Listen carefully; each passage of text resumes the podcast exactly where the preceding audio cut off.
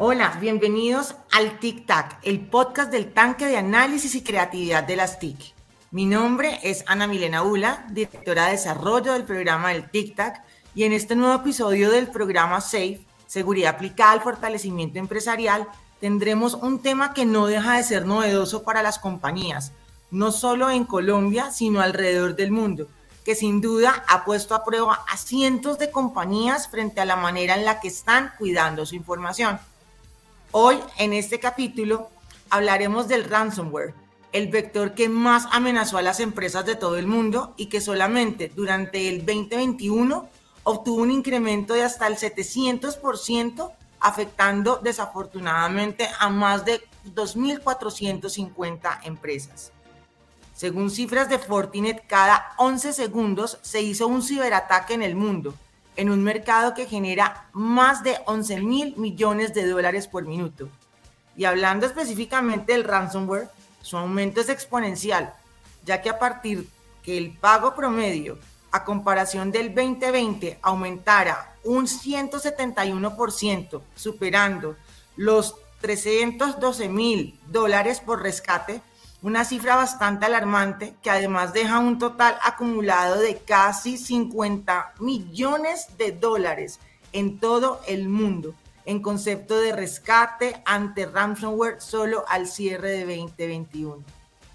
El ransomware en Colombia es una realidad, desafortunadamente, y el año pasado los medios contaban historias de empresas de diferentes sectores que no podían acceder a sus datos ya que la información había sido capturada por delincuentes, quienes pedían un dinero para regresarla. Por estas cifras es que hemos decidido dedicarle un podcast completo a este tema para que las empresas se informen y busquen las mejores prácticas para evitar pasar por una situación de este tipo. Y para precisamente para que charlemos de este tema, que si bien puede llegar a ser muy técnico, tenemos un, un invitado súper especial que nos ayudará a entender un poco mejor poder aterrizar, conocer en qué consiste todo este tema del ransomware y quizás con algunos ejemplos para que podamos abordar este tema desde un espacio educativo. Siendo así, sin más preámbulos, le doy entonces la bienvenida a César Romero, profesional técnico con más de 10 años de experiencia en la industria de las telecomunicaciones, con una amplia gama de disciplinas, incluida ventas, técnicas, capacitaciones técnicas e implementación de proyectos de IT. Actualmente se desempeña como arquitecto, ingeniero de sistemas de Fortinet, aliado de nuestro maravilloso programa de SAFE. César, te doy nuevamente la bienvenida. Comencemos, César, hablando entonces esto del ransomware y una breve explicación de su, de su significado. Nuevamente, gracias por compartir con nosotros, César. Ana, eh, buenos días y buenos días para todos. Muchas gracias por la invitación. Y para entrar en materia, em, básicamente el ransomware es un tipo de malware, como muchos otros que encontramos dentro de Internet, en los cuales los atacantes se van a encargar de cifrar los datos de una organización y como su nombre lo dice, ransom hace referencia a rescate. Entonces, en este caso, lo que van a pedir es un software malicioso que pide un, rescate, exigen unos pagos para restablecer el acceso como tal a la información. Entonces, es un ataque que, eh, si bien, si bien lo, lo acabo de decir, ataca la disponibilidad como tal de la información. Entonces, eh, en este caso también vamos a poder tener que los atacantes van a poder robar los datos de una organización y exigir un pago adicional a cambio de no revelar la información, esto ya sea a las autoridades, a los competidores o el público en general, dado que efectivamente muchas veces el impacto más grande que se tiene eh, cuando se tiene un ataque de ransomware está muy asociado a lo que es el tema reputacional como tal de la organización. Entonces, eso es básicamente el ataque de ransomware. Bueno, no, pues César, muchas gracias por el concepto. La verdad, eh, si bien este concepto, este nombre es muy bien, muy mencionado, muchos eh, desconocíamos realmente en qué consistía. Y bueno, y pues teniendo en cuenta que Fortinet tiene gran conocimiento sobre este tema, entendemos que ustedes manejan algunas cifras de lo que es este vector de infección para que los oyentes puedan entender su magnitud y no solo cuál es el estado pues a nivel mundial, sino para que nos acerquemos al tema a Colombia, ¿cómo se hace un ataque? ¿Cómo se hace un ataque en ransomware? Bueno, digamos que el ransomware como tal, la forma de distribución más común que, se tiene es a través de lo que son correos de phishing, esos correos que recibimos tú y yo, eh, donde nos dicen que la cuenta de nuestro banco fue bloqueada o que tenemos, por ejemplo, un comparendo que necesitamos pagar y nos van a poner eh, ya un tema jurídico si no lo hacemos. Eh, a nivel empresarial también vamos a, empezar una, a revisar o a tener una serie de correos de phishing que cada vez se empiezan a ser más especializados. Entonces, eh, esto cuando se acompaña con un tema a nivel de ingeniería social, donde ya no mandan un correo totalmente genérico eh, diciendo señor usuario o diciendo simplemente buenos días, buenas tardes, sino que ya te dicen hola César, eh, ¿cómo estás? Estuvimos hablando eh, con base en la reunión o en el podcast que escuchamos eh, que tuviste en la CCIT, nos encontramos que tengo algunas preguntas con respecto a lo que nos dijiste, entonces te mando este link o te mando este archivo eh, para que por favor si puedes responderme X, Y, Z cosa. Entonces digamos que la ingeniería social viene mm, haciendo que sea más propenso el usuario a caer dentro de esos engaños. Ya es algo que se están refiriendo directamente a mí y es algo que muchas veces está relacionado con mi contexto. Entonces, esto hace que el usuario, pues, eh, tenga la tendencia como tal a descargar la amenaza eh, o entrar a un link que no corresponde. Adicionalmente, eh, existen otros mecanismos de distribución, en este caso ya más orientados a temas un poquito más técnicos, cuando yo ataco como tal las conexiones remotas. Entonces, todo este tema de, de COVID, todo el tema de la pandemia, efectivamente empezó a mm, acelerar todo lo que es el teletrabajo eh, y muchas veces, en muchas ocasiones, eh, las organizaciones como tal no estaban tan preparadas para empezar a brindar los servicios, abrir esa oficina digital a sus usuarios. Por lo tanto, encontramos, por ejemplo, que la forma más común de conectarse es a través de conexiones eh, RDP, entonces, este protocolo, si bien yo necesito una contraseña para ingresar a, mi escritorio remoto, muchas veces esas contraseñas son muy débiles o también encontramos que RDP como tal, como protocolo como tal, suele tener muchas eh, vulnerabilidades como tal. Entonces, este es el siguiente punto que es explotación como tal de las eh, vulnerabilidades que, se tienen en las aplicaciones que estoy utilizando para brindar los servicios a mis usuarios y en muchas ocasiones esas vulnerabilidades están asociadas a los sitios web. Entonces, si un sitio web es, eh, digamos que débil en cuanto a sus controles, yo identifico, por ejemplo, que eh, los usuarios de mm, mi organización a la que quiero atacar suelen ingresar a cierto sitio, ya sea para trabajar o porque sea un tema a nivel de un proveedor con el cual están trabajando continuamente. Y lo que yo hago entonces es atacar ese sitio que tiene algún tipo de compromiso. Entonces, una vez que yo ataco el sitio, voy a decirle a mis usuarios, por favor, eh, bueno, a los usuarios que quiero atacar, una vez que ingresen a ese sitio, por, por debajo, por ejemplo, hagan una reconexión a otro sitio donde van a descargar algún software malicioso o la más típica que es todo el tema a nivel de lo que son USBs. Entonces, USBs con algún tipo de software malicioso. Entonces, normalmente este es como los mecanismos que se utilizan para hacer un ataque de ransomware. Muchas gracias, César. Yo creo que últimamente entonces he sido objeto de este, de este tema porque a través de los mensajes de texto del celular no hacen sino aparecer precisamente este tipo como de alertas que supuestamente eh, tu cuenta fue desactivada o que pagaste una factura, entonces encuentra la factura en este link, eh, pero es algo que he recibido de verdad de manera constante y con lo que tú nos estás contando, pues es buenísimo que todos nuestros oyentes sepan que cada vez que les llegue un mensaje de estos, mejor dicho, ni siquiera contemplar la posibilidad de entrar a, a este link porque pues ya van a ser objeto de hurto, ¿no? De información de la que tú mencionas. Claro, de hecho eso, ese mecanismo como tal se conoce como no phishing, sino como smishing. Entonces es a través de los mensajes de texto que te hacen que te hacen como tal o intentan engañarte para que ingreses a algún sitio, para que te comuniques con algún número, cosas de ese estilo, digamos que dependiendo a la final de, digamos que del medio que utilicen para intentar hacer el engaño, tiene distintos nombres, pero sí, somos víctimas todos desde el punto personal, desde nosotros, a nuestras tías, a nuestras abuelitas, hasta todo lo que es el ambiente como tal empresarial. Y ni siquiera tías y abuelitas, exacto, hasta todos los jóvenes que son súper genios en todo este tema digital y demás pueden caer, o sea, creo que cualquiera de nosotros puede caer. Así que bueno, pues César, muchas gracias por esa, por esa explicación y, y acercándonos un poquito, hablando un poco de nuestro programa de SAFE al que ustedes pertenecen, pues desde nuestro laboratorio de CISO User eh, se lanzó eh, una, guía, una guía práctica pues para ayudar a empresas precisamente a darle un buen manejo a todo lo que tiene que ver con casos de ransomware. Y pues también nos enteramos que ustedes recientemente realizaron un estudio en esta materia y nos gustaría, César, que nos pudieras contar de qué se trata este estudio, cuáles fueron esos principales eh, puntos que abordaron y, cuáles fueron esas conclusiones a las que ustedes pudieron llegar a través de este estudio.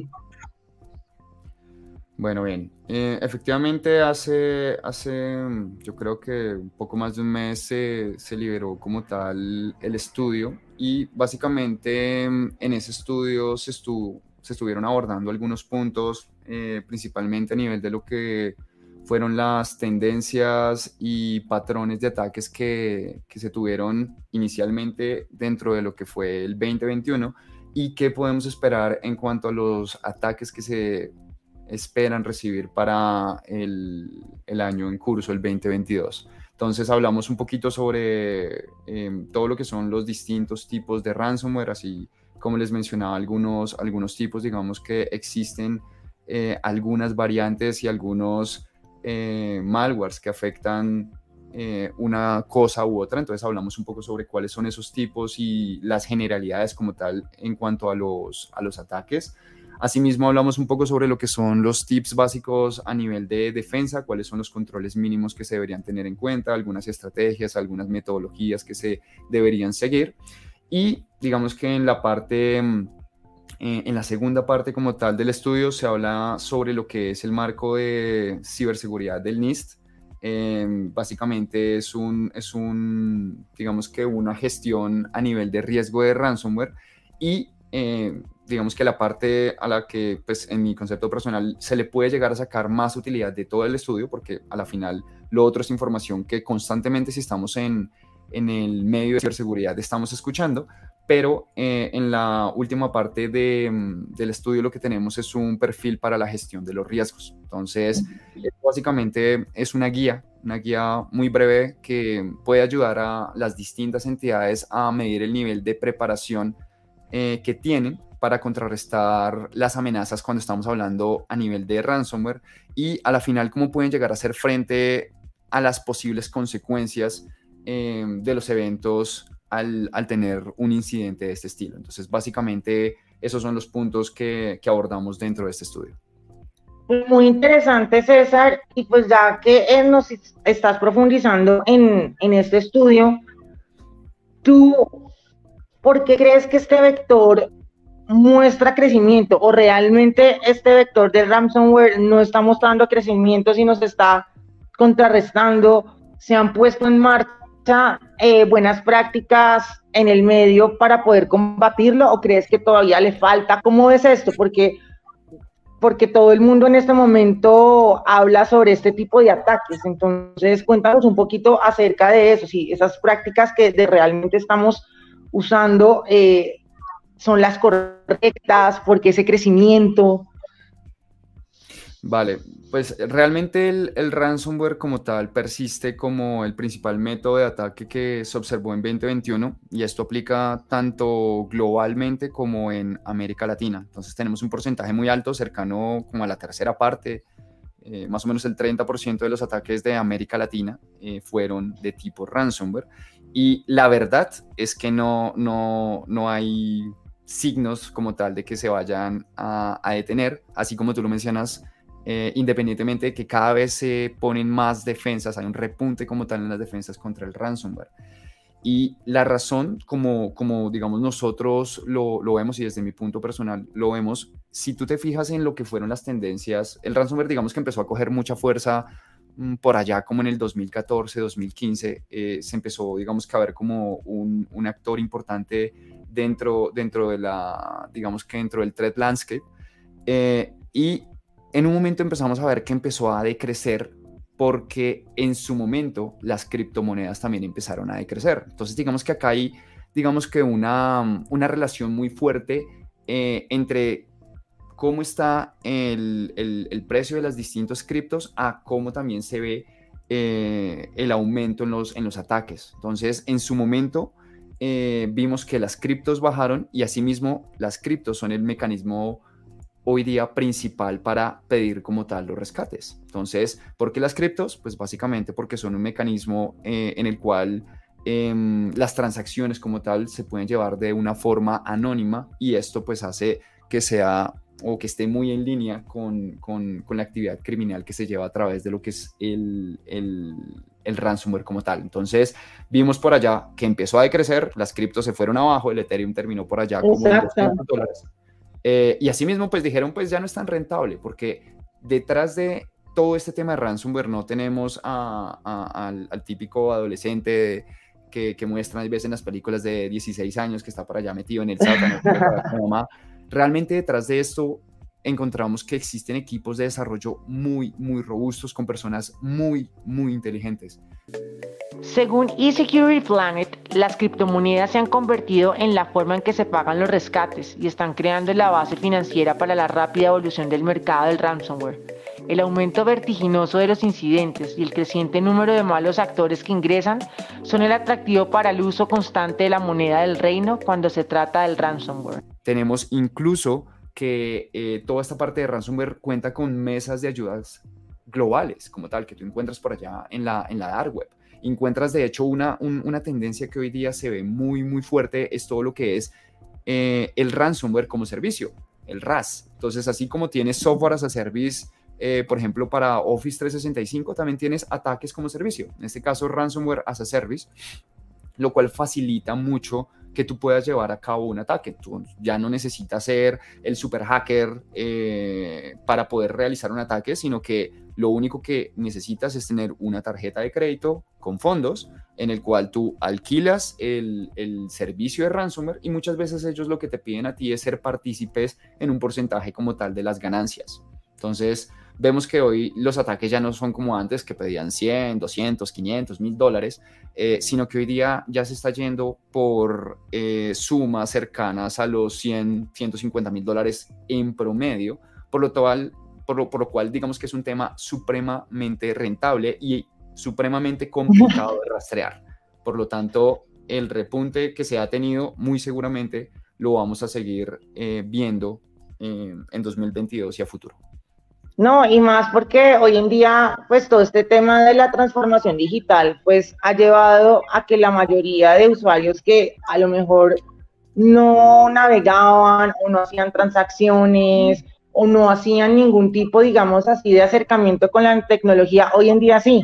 Y precisamente el ransomware, de acuerdo a lo que tú estás diciendo, pues busca eso, ¿no? Llegar a todo ese a todo este tipo de información que está guardada o en la nube o bueno, en los celulares, bueno, en una cantidad de, tecnología que antes no se contemplaba. Entonces, seguramente lo que tú dices, pueden haber mil casos, puede seguir aumentando esto, por más buenas prácticas que estemos ejecutando, va cada vez van a tener que crearse nuevas y nuevas prácticas, ¿verdad? Mientras sea pues, rentable, va a seguir. Ay, Dios mío. Bueno, no, y hablando un poco como acerca de las industrias o sectores, de acuerdo a su estudio y a su experiencia, eh, este tipo de, de, cibercrimen tiende a apuntar algún tipo de específico de industria en el sector, tiende a atacar empresas grandes o empresas pequeñas, o no tiene ningún tipo de discriminación para, para hacer esto? ¿Cuáles son esas empresas que se ven mayormente afectadas?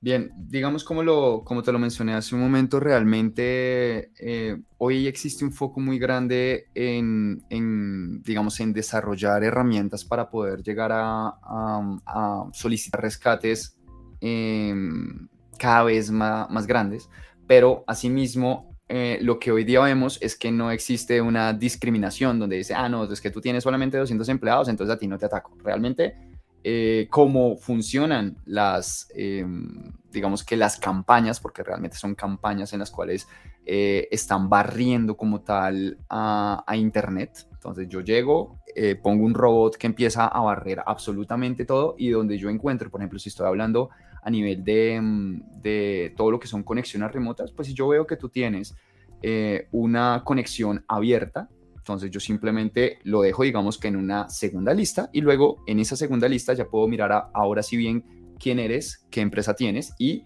definir pues cuál va a ser el tipo de ataque que se va a, manejar. Entonces realmente eh, el ransomware nosotros lo, vemos absolutamente en todos los tamaños de, de empresas y digamos que lo vemos en, también en, los distintos sectores. ¿Qué ha venido repuntando mucho? Ha venido repuntando mucho eh, todo lo que es ataques hacia lo que es el sector eh, de salud. Eh, y esto es debido a que los registros de salud son supremamente sensibles. Incluso la información de salud es, digamos, en el mercado negro, si lo vas a mirar, un registro a nivel de por ejemplo, una historia clínica de un usuario es muchísimo más costosa que un registro a nivel de tarjeta de crédito. Porque al final tu tarjeta de crédito, si te la roban, pues tú puedes bloquearla y cambiarla. Pero todo Exacto, hacer acciones rápidas. Ajá, Tus datos médicos, pues definitivamente es algo que no vas a poder cambiar y digamos que involucra ya un poco más allá de simplemente la parte financiera. Entonces, el sector de salud eh, hoy día es un, digamos que un foco muy, muy grande. Sorprendentemente, los hogares de ancianos, los centros de vida asistida y los entornos de atención médica para personas mayores de hoy en día son a menudo centros de tecnología. Proliferan los terminales desde computadoras, portátiles, teléfonos inteligentes y televisores conectados hasta dispositivos médicos, impresos y servidores. Desafortunadamente, este crecimiento de los puntos finales digitales corresponde con un aumento de las amenazas cibernéticas con el 43% de las organizaciones de atención médica que han experimentado un ataque de ransomware en los últimos años. Y el otro foco que nosotros vemos como una gran tendencia eh, en cuanto al incremento de los tipos de ataques es todo lo que es el sector eh, de operadores de sistemas de control industrial, todo lo que es tecnología OT. Entonces vemos que hay un potencial muy grande en cuanto a lo que son los ataques a este tipo de sector. Y en este caso, una vez más, no puede ir solamente a, a, lo que es la parte financiera, sino que en estos sectores se puede llegar a perjudicar como tal la seguridad de las personas. Porque si se llegase a secuestrar, por ejemplo, un sistema de control que maneja las válvulas dentro de una hidroeléctrica y el hecho de no pagar, por ejemplo, el rescate va a generar que no se puedan abrir las válvulas, se acumule la presión, se rompa eh, alguna situación como tuvimos acá en Colombia, donde se inundaron los cuartos de máquinas. Esto no estoy diciendo que haya sido por esto, sino que se puede llegar a generar una situación de este estilo y esto puede llegar a comprometer como tal la seguridad de las personas como tal. Asimismo, estos sistemas tampoco son sistemas que tienen una gran capacidad de cómputo, por lo tanto, cuando se les eh, afecta con un tema a nivel de, un malware que normalmente es muy, muy pesado, puede llegar también a afectar el funcionamiento y esto puede llevar a la falla del sistema. Entonces, vemos que es un tema al cual se le tiene que dedicar eh, o, revisar con mucho detalle y que es crítico para eh, el aseguramiento como tal de, del país.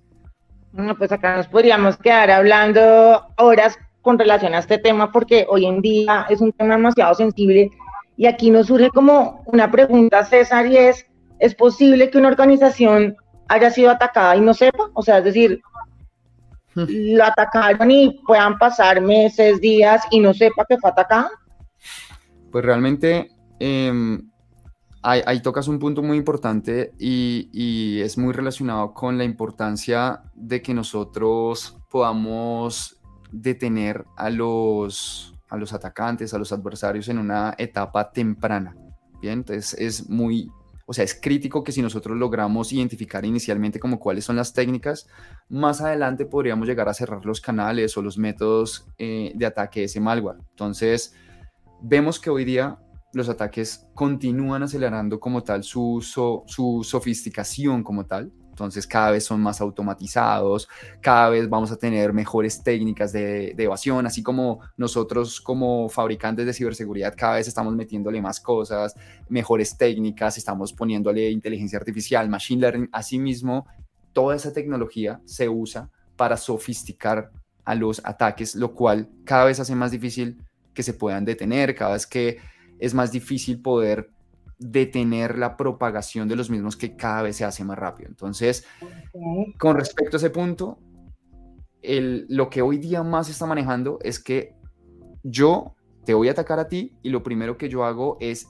ingresar a, digamos, a tu red y yo intento quedarme lo más calladito posible. Entonces yo me quedo haciendo reconocimiento, me quedo stalkeándote. Entonces estoy viendo tú qué tienes, cómo lo manejas, a qué horas ingresan los usuarios, con qué aplicaciones lo hacen. Entonces, entre más yo aceche a tu red, más daño yo puedo llegar a infringir en tu red. Entonces, esto me da a mí la oportunidad no solo de plantar como tal el malware que mejor se acomode a tu organización, sino que también pueda yo encontrar la forma más eficiente para exfiltrar como tal la información o, eh, en el otro caso, tomarla como rehén. Entonces, Muchas veces el ataque se está llevando a cabo, yo no me doy cuenta, pero lo que está pasando en realidad es que yo estoy haciendo una identificación un reconocimiento de los controles que existen y una vez que yo ya tenga todo ese reconocimiento y ya sepa qué es lo que tú tienes, ahí voy y ahí sí es como tal cuando se evidencia como tal el ataque. Entonces, básicamente la idea acá es que las organizaciones como tal a la final no van a poder escapar de, de los incidentes, pero claro que sí es posible mitigarlos. Ok, ¿qué recomendación harías tú, eh, César, a una empresa que sabe que está siendo atacada por el ransomware? ¿Cuál es el paso que tú recomendarías para que esta empresa tome una primera medida? Bueno, pues si bien existe toda una metodología para, para, la respuesta a incidentes, donde se tiene que hacer una preparación previa, una detección, contención, erradicación, y ya luego, digamos que un tema post-incidente para mirar lecciones aprendidas, cómo vamos a realimentar el proceso, digamos que aquí la recomendación que, pues, que yo veo es volver a lo básico, ¿listo? Entonces, hacer una evaluación inicialmente, pues, cuál fue el daño eh, que se tuvo, Mm, qué, ha sido potencialmente cifrado, qué información sensible o qué sistemas han sido expuestos. Eh, y luego de eso, pues ya tengo que ir a revisar los logs, eh, tengo que ir a revisar cuándo fue mi última copia de seguridad y restaurarla. Importante pues hacer esto una vez que yo haya hecho o haya aislado como tal los sistemas para prevenir como tal eh, que se esparza por el resto de la red. Y digamos que como recomendación general se puede periódicamente em, generar un evento de ransomware falso, en este caso, y este evento me puede a mí ayudar a, validar cuáles son mis debilidades en los procesos y pues identificar cuáles son los controles mínimos de seguridad que se deberían tener. Eh, y pues ahí como recomendación, no, no necesariamente solamente herramientas preventivas, sino pues herramientas proactivas que me ayuden a mí a mitigar el impacto del incidente. Y ya para no abusar más de tu tiempo, porque ha sido de verdad muy amable que hayas aceptado este espacio, para nosotros es muy valioso. César, ¿cuáles serían esas recomendaciones que darías a, nuestros oyentes para evitar ser víctimas de un ataque de ransomware? ¿Cuáles serían esas, esas pautas que nos darías a nosotros como oyentes? Bueno, digamos que existen ya como recomendaciones generales. Eh, el primero que normalmente siempre estamos impulsando más es educar, educar a, los empleados, educar a las tías, educar a, todo el mundo en cuanto a que el ransomware como tal, uy, el ransomware como tal, digamos que está acá, está realmente para, para quedarse eh, y tenemos que aprender a identificarlo y a determinar pues cuál es el comportamiento sospechoso, entonces no abrir archivos, no hacer clic en, temas eh, desconocidos, evitar utilizar sitios web personales y aplicaciones personales, no conectar dispositivos de propiedad personal a las redes del trabajo. Entonces, la primera parte y uno de los focos debería ser toda la parte de educación. Adicionalmente, a nivel de todo lo que es vulnerabilidades que se podrían llegar a explotar, entonces súper importante mantener todos los sistemas actualizados y parchados. Eh, y digamos que un punto acá crítico es eh, emplear todo lo que se conoce como el principio de confianza cero. Realmente no se puede confiar absolutamente en nada independientemente de que sean usuarios internos y no necesariamente porque sean usuarios maliciosos, sino porque un usuario interno se ve comprometido, la, digamos que la expansión va a ser mucho, eh, mucho más sencilla. Entonces, un tema crítico es el tema de privilegios. ¿Qué privilegios les estoy dando a mis usuarios? ¿Listo? Entonces, privilegios que solamente eh, se puedan o, se tengan para lo que yo necesito o la labor que yo necesito realizar, tener múltiples factores de autenticación. Entonces, de esta forma yo voy a dificultar como tal la propagación todo lo que sean accesos externos, eh, importante que se manejen a través de un canal seguro. Normalmente se manejan las VPNs. Hoy día se maneja ya un concepto que se conoce como ZTNA, eh, en el cual yo voy a dar acceso no a toda la red, sino solamente a, las aplicaciones que yo quiero permitir. Y digamos que finalmente facilitar como tal la recuperación en caso de que yo llegase a tener un, un evento. Entonces es importante mantener todo lo que son las copias eh, de seguridad, hacer pruebas sobre esas copias de seguridad eh, y finalmente pues manejar un plan de recuperación de incidentes donde yo tenga pues los roles definidos y las estrategias para toma de decisiones en caso de tener un evento de ransomware. pues mira, César, quiero agradecerte de verdad por tu espacio, por tomarte el tiempo de ayudarnos y ayudar a nuestros oyentes a aprender de todo esto del ransomware a quienes hoy tuvieron la oportunidad de escucharnos, los invitamos a que por favor nos sigan en nuestras redes sociales. En Twitter nos encuentran como arroba tic-tac raya al CCIT. En LinkedIn nos encuentran como arroba tic-tac. Y no olviden que pueden escuchar este y otros podcasts en www.ccit.org.co o en diferentes plataformas como Google, Podcast, Apple, Spotify, entre otros. Hasta una próxima oportunidad y muchas gracias de nuevo, César. Vale, ustedes por la invitación, muchas gracias. Feliz día.